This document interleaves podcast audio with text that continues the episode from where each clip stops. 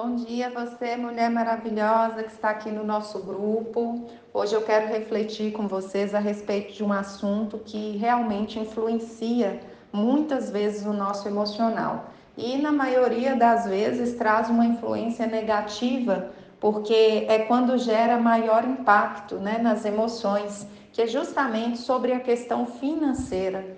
Eu quero refletir um pouco com você a respeito da sua vida financeira.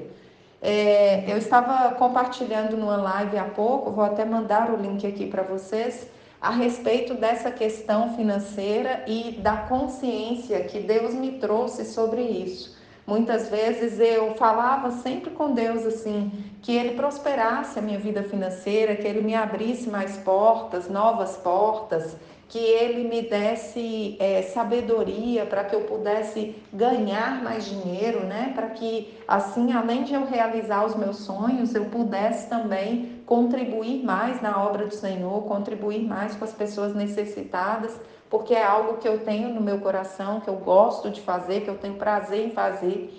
E é, quando eu estava no Método CIS, agora recentemente em fevereiro, é, estava sendo falado sobre autorresponsabilidade e eu comecei a pensar na minha vida, onde era, em qual área da minha vida que eu ainda precisava tomar é, essa autorresponsabilidade, né? É a questão de você se responsabilizar pelos seus resultados, não terceirizar isso. Em qual área eu ainda estava terceirizando a minha responsabilidade? Eu ainda estava terceirizando é, a, a culpa pelos meus resultados negativos, insatisfatórios, na verdade.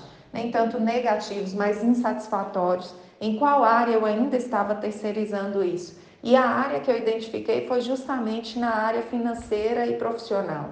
É, eu vi que eu pedia a Deus algo, mas naquele momento eu entendi que, na verdade, Ele já me entregou os recursos para que eu gere melhores resultados nessa área na minha vida.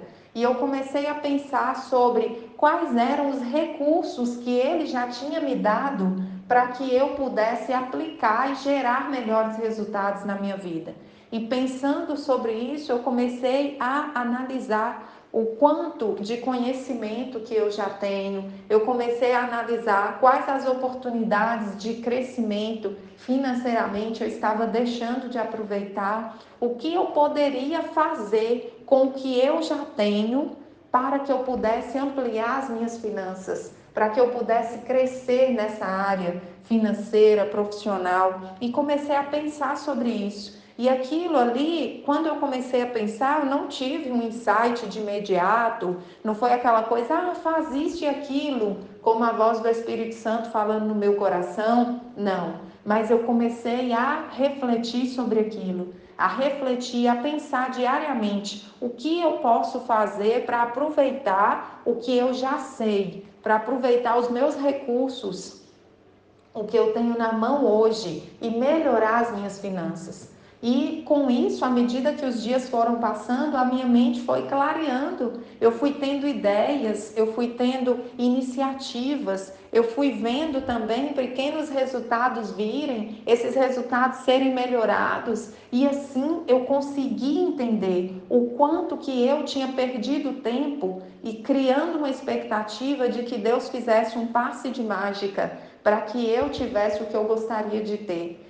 E foi muito positivo para mim, porque apesar de eu me sentir mal pelo tempo que eu já havia perdido, deixado de aproveitar ao meu favor, mas cheguei a um nível de consciência e mudei a minha atitude. Então isso me trouxe crescimento, me trouxe transformação.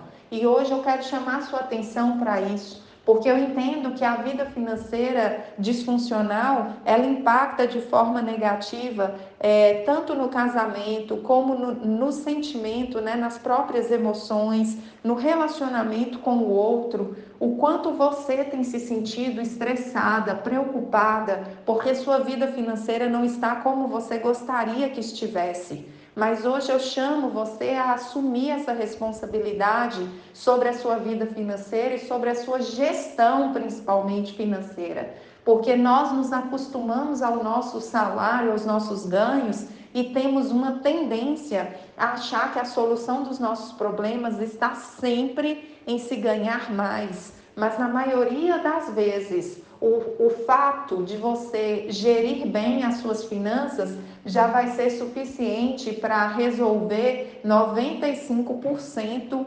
daquilo que você tem enfrentado como consequência de uma vida financeira disfuncional.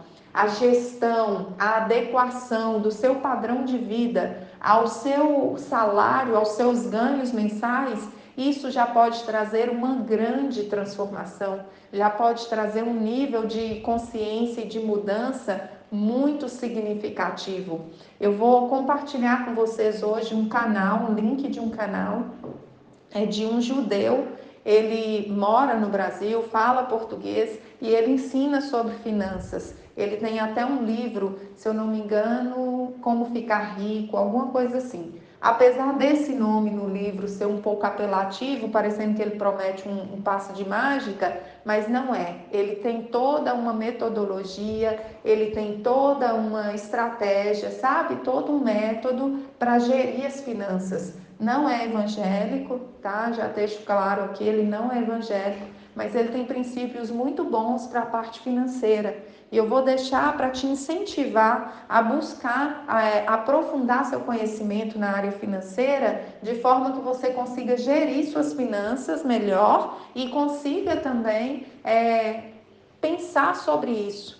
Comece a pensar sobre isso. O que você pode fazer para poder financeiramente melhorar, para ampliar seus ganhos? Comece a pensar, porque eu tenho certeza que a partir do momento que você investir energia nisso, esse assunto vai expandir né, na sua mente. É, vão vir ideias, vão vir opções. E aí eu te aconselho sim a, dentro do, da sua capacidade, dentro do seu conhecimento, colocar em prática essas opções, avaliar, testar, sabe? Ver se funciona para você e realmente determine vencer.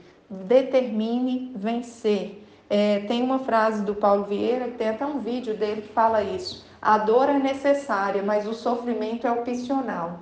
A dor que você tem sentido com as suas finanças te dá uma possibilidade de conscientização e mudança, de que isso precisa ser melhorado.